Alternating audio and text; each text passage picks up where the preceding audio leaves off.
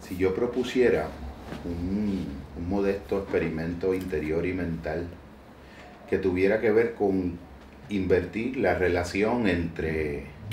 vivir en un estado eh, de pregunta a vivir en un estado de respuesta, eh, a lo que me referiría es a toda,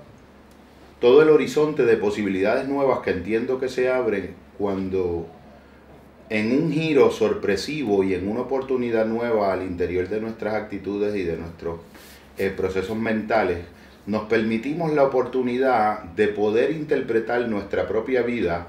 no como la vida de un sujeto que pregunta una, una pregunta que la realidad, las situaciones y la vida ha de responder forzosamente, sino como la de un individuo o un sujeto que protagónicamente se siente que puede asumir el empoderamiento y la responsabilidad de convertirse en el intento de la mejor respuesta posible a la que la vida eh, le sería presentada como un planteamiento.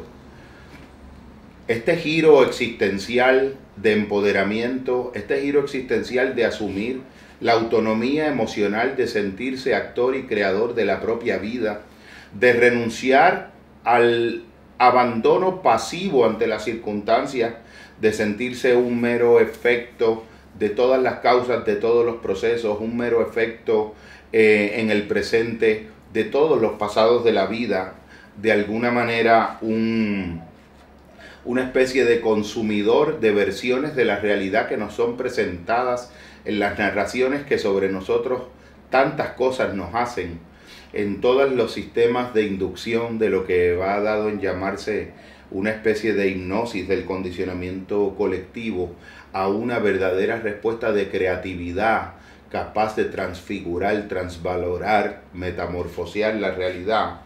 estaríamos hablando de un giro prácticamente copernicano en lo que es la aventura y la experiencia y el significado de la experiencia de lo que significa eh, vivir. Muchas veces también cuando afrontamos la, lo que llamamos las respuestas de las ansiedades contemporáneas y todas sus ah,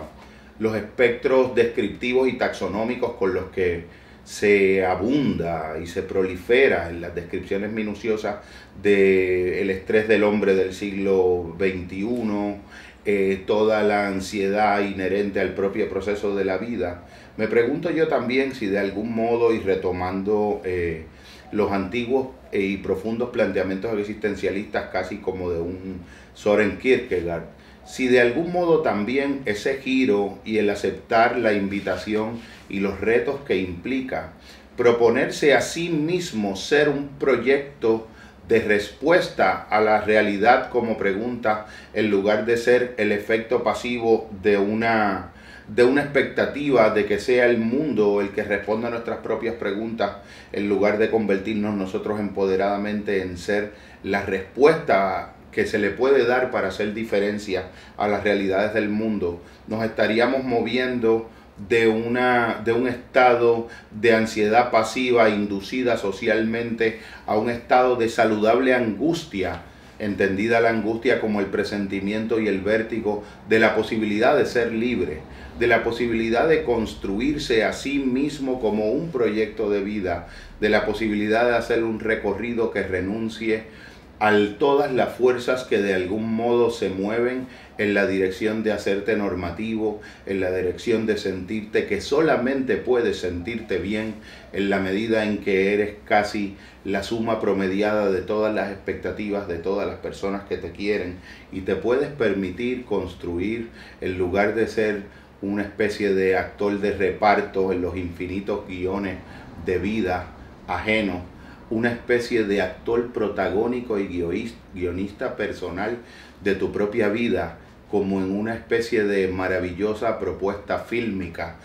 como en una especie de maravillosa película en blanco y negro y algunos tonos grises de bajo presupuesto y por eso creativamente deslumbrante. Ante la ausencia de grandísimos y enormes recursos, todos los elementos que provee la interioridad, cuando entendemos que el mundo puede ser una pregunta a la que podemos ser nosotros el mejor intento posible de respuesta, en lugar de pensar que nosotros somos una pregunta a la que el mundo le debe en todas sus instancias y dimensiones una respuesta inconclusa. Propongámonos de algún modo, aceptemos el reto al que te invito, al que me invito y al que nos invito a poder ser nuevamente ese centro de autonomía del que emana la verdadera libertad de intentar lo posible, una auténtica libertad humana cuando se asume la responsabilidad auténticamente existencial de intentar ser la respuesta a la pregunta del mundo, el intento de un proyecto de sentido ante el sinsentido de una realidad que nos arroja.